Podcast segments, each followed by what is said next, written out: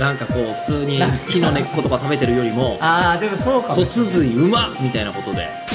焼き鳥とか食べてるのもああれ美味しいのはメイラード反応なのそうですあメイラードハンドの香りとあの茶色いやつ結構オレンジジュースだと思う本当ですか、うやったー成功科学のラジオラジオサイエンティア科学のラジオこれは日本放送アナウンサー聞きたがり吉田久典が国立科学博物館認定サイエンスコミュニケーターで大学講師をしながら芸人をやっている不可思議変態人間黒ラブ教授とともに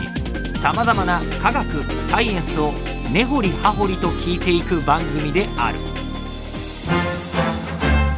科学のラジオラジオサイエンティア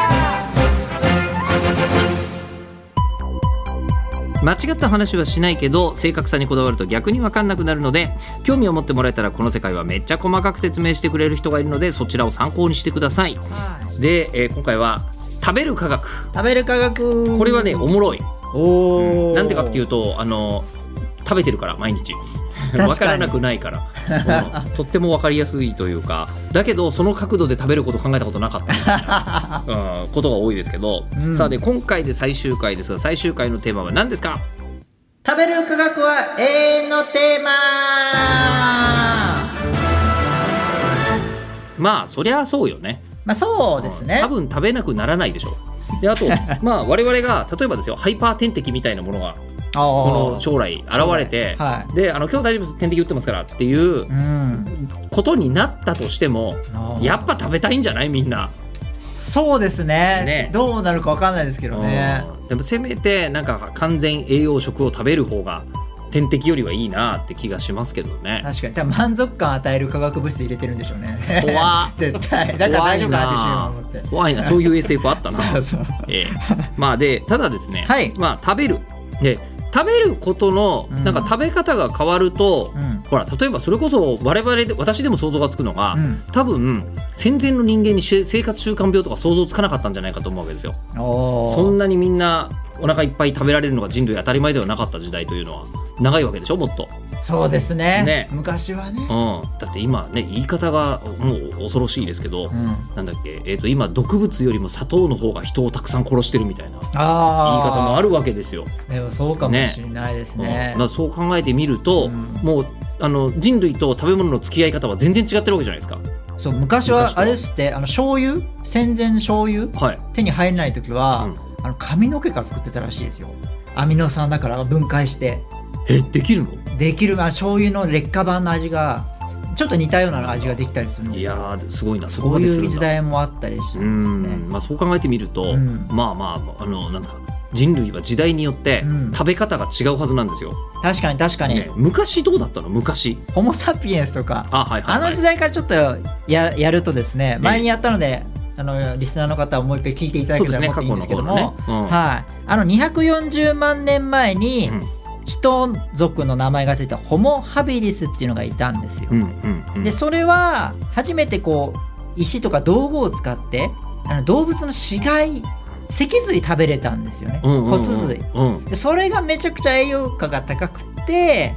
脳の増大 600cc っていうふうにもうちょっと多くなったんですね今 1350cc ぐらいなんですか脳の大きさって聞いたこの話はした覚えがある、ですよね、うんやった聞いた覚えあるそだかうら肉食べるようになったから進化したってことですよねそうしかも脊髄脊髄あの時にそこで多分第一段階のなんだろうな進進化進化が多分起きていて多分その時にホモ・ハビリスは馬って思ってたんでしょうねああそうでし多ょう分ねなんかこう普通になんか木の根っことか食べてるよりもああでもそうか骨もしれない髄馬みたいなことでうん食べてた可能性が高いですよねまあでも当初な生だそうでも僕そこら辺が分かってないですけど生でどうなんだろうと思生って骨髄生骨髄ってどどうなうんなんでしょうねまあでも焼くってこと知らなかったんで当時はまあだ火はまだ使いこまなせだないまだ全然あんまり使いこなせてない状況うんうで、んうんまあでも徐々に徐々に脳がでっかくなって、えーまあ欲望もでっかくなって、まあ今だんだん人間らしいところになったみたいな話があるんですけども、うんうんうんあのホモ・エレクトロスの時代なんですけどもそこかエレらクトスエレクトスって何年前ぐらいから180万年前ぐらいに、あの科学のラジオでは言ってました。 180年万年前に万は年前あのに主人公的にはホモ・エレクトスとホモエいレうク時トス代になってるんですけど、はいはいその時代でちょっと分かんないことがあって、分かんないことはい、当時のそのエレクトスさんの歯とか腸っていうのはうんすでに柔らかな食べ物を適応して小さく短くなってたんですよねまだでもこの時火を使ってるあのあの証拠はないんですよあーまあ、形跡は今のところないとえっと一番、えっと、火の形跡があるのは78万年前あーもうヘレホモエレクトスよりはだいぶだけど、今にさい近いですねえっとホモ・エレクトスの最後の方ぐらいなんですけどだからギリギリさ ホモ・エレクトスの種類はいたぐらいなんですけど、うんうんうんその時には火を使っていて、えっと魚の骨が見つかってるんですよねや焼いた後の、へえうん、それは一応見つかっているんですけど、うんうんだから多分火で食べら食べてるっていうことは形跡あるんですけどで150万年前には火の形跡がないのになぜかそのなんか腸とか短くなっちゃってるってことでなんか最古の古い料理の方法があるんじゃないかって思われてたんですよ生じゃなく食べ始めているらしいぞと火はないけど、火はないけど、うんまあ、え証拠はどうや見つからないだけかもしれないんですけえどうやどの電子レンジとかうんあるかもしれないって言って最近の論文で出たのがええあのーどうやら170万年前に熱水を噴出する温泉の形跡が出たんです発見されたんですよほうその、えっと人類が住んでる場所の近くのところを調べたら、うん170万年前の地層の成分からちょっと変わった脂質成分が検出されたんですねほうほうほうほうでその脂質成分を分析したところ、うんあのー植物とかそういう動物とか由由来じゃなくてサーモクリニスルベルっていうサーモクリニスルベルはい、という細菌が見つかった見つかったんですねこれうんただの細菌じゃないんですよほうなんと80度以上の熱湯のみで、えー、と生活する細菌なんですね暑いとこじゃないと無理なんだそうそうそうそう、うんつまり、えー、とずーっとそのそこら辺に温泉みたいななんか熱い湧いていたええでところことが分かったのでもしかしたらその近くに住んでいるのでこのお湯というかを使って調理してたんじゃないかと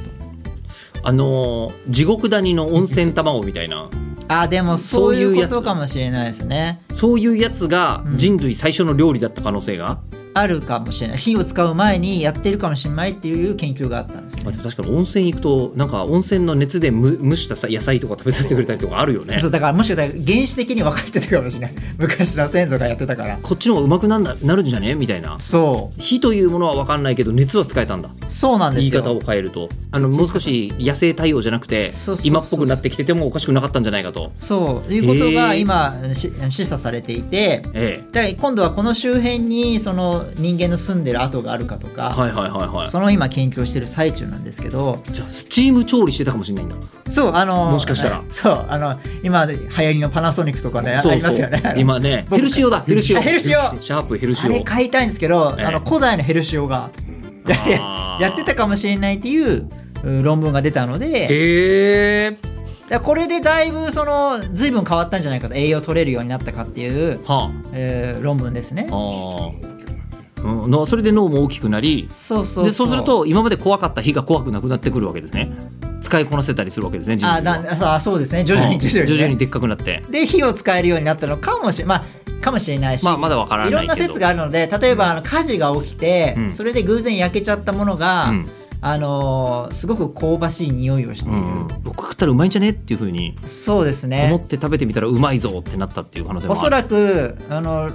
メイラード反応って言ってあの香ばしい匂いが出るんですよや焼いた時に。ほうほうほうえでそれってあのなんですか普通に、はいえっと我々がなんか焼き鳥とか食べてるのもああれ美味しいのはメイラード反応なのそうですあメイラード反応で香りとあははの茶色いやつうんうんホットケーキも茶色くなってたりなりますねあれもそうでメイラード反応って言ってへえすごく細かいあのアミノ酸と糖が反応してうん論文で言うとかなり化学反応がものすごい複雑なんですけどそれを一言でメイラード反応って言うんですねへえあのちょそんなにそんなに複雑なものなんだあれ別名アミノカルボニル反応なんですけどもアミノアミノカルボニル反応はい、ルイ・カミール・マイヤーってさん人っていう人はメイラード反応って名付けたりしたんですけどああじゃあ、えっと、これはでもあのつまりあ焦げちゃったっていうのは、うんえっと、アミノカルボニル反応を、はい、で起こしちゃった香香りでうん匂いが香ばしい、うん、でそうすると多分昔のあの初期の人たちはあれ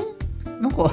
美味しそうじゃないみたいな、うんまあ、な偶然の可能性は高いですよね。はい、でそれが徐々に徐々に根付いて食べるって方向になってより柔らかく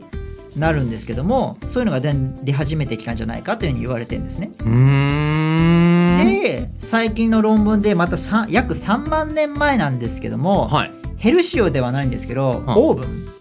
オーブンが見つかったんですねヘルシオではないでしょう ねうんオーブンオーブンはえっとまあそれこそかまどってことあそうです大きな穴を地面に掘って、うん内面に石を引き詰めて、うんえ炭とか灰とか入れて、うんうんそこに多分おおそらく大型の哺乳類とか入れたんでしょうけどそこのいっぱい大量に骨が見つかってるんですねうんうんうんうんなのでオーブンだってことが大体分かってるんですけども取った獲物を焼いていたりするんであそろううそう3万年前に大きくオーブンっていうのが出始めたんですねこれ画期的なんですよ直火だと肉を急速に焼くので、まだちょっと原始的なんですようんうんうんでオーブンっていうのは格段に進歩でゆっくりと時間をかけるってうん加熱することであの結合組あの筋肉の結合組織のコラーゲンとかが、ゼラチンがこう分解されてあものすごく柔らかくなるんですね遠赤外線ってやつみたいなぐみたいなじっくりコトコトみたいな感じなはいイはいはいはいはいメージです石焼きよ遠火の遠火の強火だそうですそうですあそーうですななので動物の肩ののけんあの筋肉とかって運動量大きいからすごくこう硬いんですよはいね、はいはいはいでそれもあの柔らかく噛みやすく消化しやすくなる、うんっうんていうのが大きなあの進化の調理の方法の進化でそれが多分あの人間の栄養分もうん成長してよりあの脳みそが増えたんじゃないかみたいな、うんいうのが今あるんですよねそれが3万年前3万年前でまあこの辺が結構け革命的だったってことだよねいろんなもんが美味しく食べられるようになるそうそうそう、うんで徐々に徐々にもう人間のエネルギーがもう結構維持でき始めるただでもまだこの時っていうのは氷河期の時代なのであんまりそんなにいつも毎日食べれる時代ではないんですよねで約1万年前ぐらいですかね気候変動の温暖化も手伝って食べ物がですねある時に1年間で食べていくのに十分な食料がたった3週間で取れるように取れるようになっちゃうんですね、うんうんだから農業もうん相まってうんうんうんうんそれで住処を固定するああなるほどなるほど今まで広がらざるを得なかったのがが広がらなくて済むようになったんだ作りすぎててうん保存しなきゃいけない今度うん取られちゃうから、うんうんっていうのでだんだん町とかその固定して住むようになったっていうことで徐々に徐々にまたに僕たちに近づいてくるんですけどうんも、うんうんうんそういうあの流れが起きてるので何段階かで食べ物と脳の拡大が多分出始めてるんだろう革命が起きてんだろうな調理の方法も変わったことによって、うんそうそういうのが今だんだん分かってきたよっていうのがはいじゃあ我々はどうなるんでしょうね今後ね今後ねヘルシオもあるしもありますしねだからなんか昔は食べたいものを食べろって言ってたけど、はいなんかその、あのー食べたいものを食べてて健康よりもこういうものを頑張って食べた方がより健康になるよねみたいなことが多うん分結構ここ数十年でも常識変わってきてる感じするじゃないですか。確かに確かにね、そうするとなんかもっとなんだろうやっぱ食べるものが変わって少なくとも寿命は伸びてる感じしますしね。そうですね。どどううななっんちゃうんでしょうね。っていうのが実験されてるみたいなもんではあるんだ。そうだからこういうのってわからないんですよね。 だって多分普通にうちのねあの昭和2年生まれのおばあちゃんとか生まれて亡くなるまで一度もゼロカロリーの飲料とか飲んだことない多分、そうだうかんら、もしそもしゼロカロリーをなんかある物質を食べて瞬時に変化が起きたらそれは相当の毒なので、うん 確かに、うんそうじゃないので絶対わかんないんですよ、ね。知らないうちにでもすっごい変わってる可能性もある変わってる可能能性もありますし、うんまあ基本そういうのないようにちゃんと人間は科学的に分析してますけどね。まあね、えはいーえじゃあ、うんこの先の未来につながりそうな、はいなんか食べる科学を教えてもらえますかはい。えー、と最近だと、はいメタクッキーっていうのが東大で研究されていて知ってるおお、えー、なるみ先生あそうですそうですそうで僕すなるみ先そうで生とトークイベントやったことありますすあ本当ですか、どこまで知ってますかねだとしたらえっ、と OK 説明してみようかはいなるみ先生のメタクッキー、はいえーなるみ先生はどですねんなやつでしたっけえっと、まず普通にクッキーの上に QR コードの単純なやつみたいなもそのうでが、すそうですそうですあのこう焼かれてるわけですよ、うんそうそうそうあのそれこそココアみたいな感じのやつ、うんごく普通じゃないですか、うんでそれをまず置いときます、んでゴーグルつけるんですよそうあの VR のねあれですよね VR AR ですねあごめん現なさい実が AR 見えでてすねるからそうです AR のはいこうゴーグルがついててでそのゴーグルでうんこうまずそのクッキー QR コードみたいなやつを見ると,、うんうんえっと成美先生のコントロールによって、うんこれが、えっとレモンクッキーに見えたりとか、うんチョコクッキーに見えたりするんですそようそうそでうもこれはプレーンクッキーなのね、うんあくまでそでその状態のやつでこう見るとおなんかチョコになったっていうふうになるじゃないですか、うんうでそのゴーグルには今度はこう香りをうそうそうそうこう嗅がせてくれる匂い分子があねのそうですそうですあのノズルみたいなのがついてて、はいでこの状態で、うんそのクッキーを、うんあのチョコの状態にされてから食べるじゃないですか、うんでその瞬間にみ鼻見た目がね見たはい目見た目はもうチョコクッキーになってる匂いもただ外から見た人からすると普通のクッキーなんですよそプレーンクッキーなんですよで匂いもチョコうんっていう状態で食べると、うんチョコクッキーにしか感じないんですよそで逆にこれをレモンでやるとそうレモンクッキーに見えるレモンの香りする食べるとレモンのクッキーって感じるんですようそうなんですねそうあれすごいよねそのメタクッキーの研究の、まあ、またいろいろ追加版があったりして、はいえあるのあの先に進歩してるんですかまたあのいろんな研究されてたりするんですけど例えば、はいそのおいやあのクッキーが大きく見せるとうん、あそんなこともやってるんですかそうサイズが変わったりするとあのどの程度量が減るかとかはあんまり大きいともう食べない小小さいといっぱい食べちゃうっはいていうのが差が出始めることが分かったんですね。 へえあでも全然関係ないんですけどあの、まあ、ちょっとかクッキーに色を変えると例えば白色だったら軽く感じるう味じゃないんですけどねああ黒いと重く感じるあそれは聞いたことありますねあの、うん引っ越しセンターの段ボールの白あの白って基本的に白だっていう軽く感じさせるためじゃないですか、うんうんうんうんあれと同じようなあの機能があったりとかそういうメタクッキーが今あったりするので、うんそれは結構同じ材料で全部味変わるので、うんすごく重要かなとうん、なんかあの未来はみんな同じもの食べてるすっげえみんないろんなもの好きなもの食べてる気がするけど、うん食べてるのは全部同じ白い正方形のキューブだった そうそうそうみたいな時代が来るのかもしれない。で研究者さんがいろいろあの、まあ、別の研究者さんがいろいろ考えているんですけどもええいろんなドリンクってドリンク科学者から分析するとあれ大体9割が水だよねとあとの今ね分子調理学ってすごい流行ってんですよ分子調理学、もうね料理を分子で見ようと、うんうんでうん、分子で見てその分子を合わせれば同じ味になるじゃんみたいなそのなんか、うんマットサイエンティストみたいな感じですけどまあでもともとレシピでね砂糖何グラムあでも塩何グラムって言っそうそうてそうそう作ってんだから同じようなもんちゃうそうでそれをもっと細かくしましょうってことですそようでね。すでいろんなドリンクを見たら大体水が9割ぐらいであとの1割がちょっと変えるだけだからじゃあちょっと変えるだけなら、うんそういうじあのなんだろうサーバー作っちゃおう、えー飲料サーバー。うんということであのカートリッジプリンター、インクみたいなところにある例えばコーラのエッセンスをこうバーって出すとかコーヒーのエッセンスをバーって出せばコーヒーになるとかコーラになるとかドリンクバーみたいな感じだね。みたいな感じの全てのやつうあの飲料水のネットフリックスって言われてるんですけどん。飲料管理。 ほうほう。そういうのが今出始めたりです分子飲料プリンターって言われてるんですよカナワ飲料プンリンター。カナワンっていう名前もついてるの？はいもうカナワン。カナワンあ誰誰が作ってるの？え ?CANAONE あのカタカナじゃないんですけど C A N A O N E かなわん。はいカナテクノロジーあのアメリカのスタートアップの企業なんですけどほうもほうほうほそこが作ったんですけどう。飲も料プリンター。はい、うんもうフレーバーを微調整したものを入れればそのちょ、あの美味しさになると今あのそこにメスシリンダーがあるんですけど、 はこれも、い。でこの技術っていうのは実はもうこれローテクなんですねこの今の水は同じでうん後の味を変えると全部こうそのそれっぽくなるっていうのあはの駄菓子屋の粉のジュースと同じ原理ってことですか？そうですそうですあのファンタオレンジの無果汁オレンジジュースって飲んだことありますまあファンタオレンジはありますけど、無果汁オレンジジュースって書いてありますよね確かにあれはうオレンジが入ってないんですよね入ってないです、ね。化学薬品でオレンジジュースにしてるわけですよね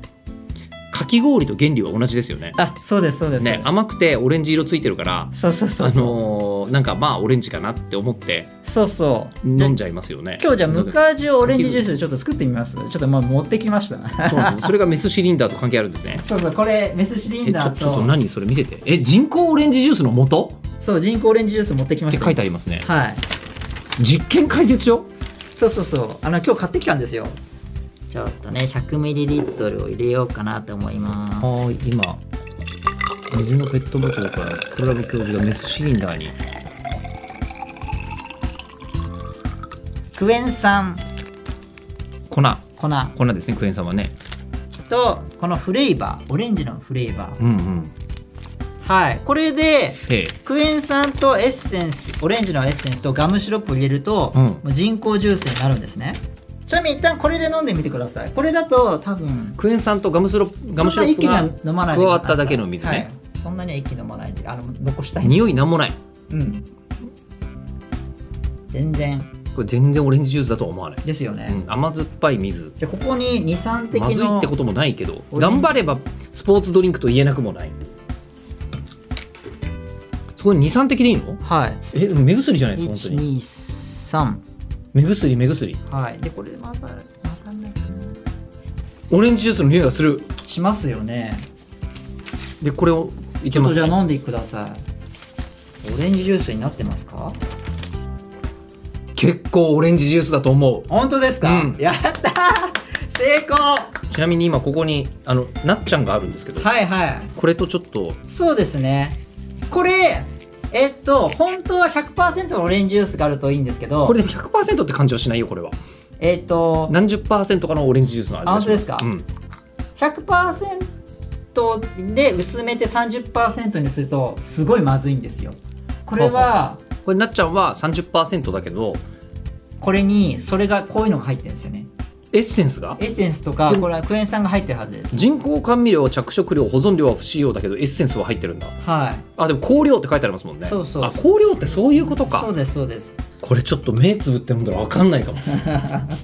本い当やにでも今明らかに実験ってやってるのでちょっと違和感はあると思うんですけどいや出されたら分かん分なかいんないと思うんですでもただ透明なのに、うんオレンジジュースの味がする不思議な飲みそう物そう錯覚なだから結構皆さん錯覚の飲み物も飲んでるんですよもうすでにねこれ不思議えーでもこれだから、うん多分もう我々はあのもう未来え何食べてんのっていうふうにびっくりするようなものをあの未来人はうまいうまいっつって食べてる可能性はありますねそうそうそうなんですよあでもそれは逆に言ってもそうなのか今現代人がうんうまいうまいって言ってうん食べてるものを、うん例えば、えっと、そのホモ・エレクトゥスが見たら何食ってんのお前らみたいなあ あるかもしれなそういかほんの30年前にグミとかってそんなないじゃないよねあそうですねね確かに確かにそうだそうだよね変わるんだねまだ見ぬなんか我々の知らない食材とかが実験室から生まれるかもしれないしなんか深海から見つかったりするかもしれないし、うんあるんでしょうねいろいろ食べ物についてそはうていうかこれ面白いからまたやりましょうよあいいん食ですかべ物系はおおありがとうございます、なのであの番組では聞いてる方からの感想とかもあのいただければ、そうですねね、今回これ面白かったですみたいなのがあるとあそうですねねなんかツイッターで見る方が見やすいかもしれないですけどね、まあどっちでもいいですけどね、はいあでもツイッターの方が広まるかな、ええなほら、ね気がしますなんか「ねハッシュタグ科学のラジオ」とかで広めないといけないなと思ってもっとそうねそう、うん思いましたということで頑張って作っておりますのでよろしければお願いいたします。おはい願いします、番組が聞いている方からのですね、まあ、とても外には言えないような質問はこちらにお願いいたしまあす。そうですね、はい、えー科学的に気になること、プラム教授に聞きたいこと、感想などは、科学アットマーク一二四二ドットコム、K. A. G. A. K. U. アットマーク一二四二ドットコムまで送ってください。えーそれから、ツイッターの場合は、ハッシュタグ科学のラジオえあ。そうーです科学が化学の方じゃなくて、あそうそうそう、あの、こう科目の科の方ね。そうですね、に学ぶで、科学のラジオはカタカナです。はい、はい、でこちらで書いてつぶやいてくださいそれではまた次回お相手は吉田久典とリンゴジュースが大好きな黒ラブ教授でしたなんでオレンジジュースにしたの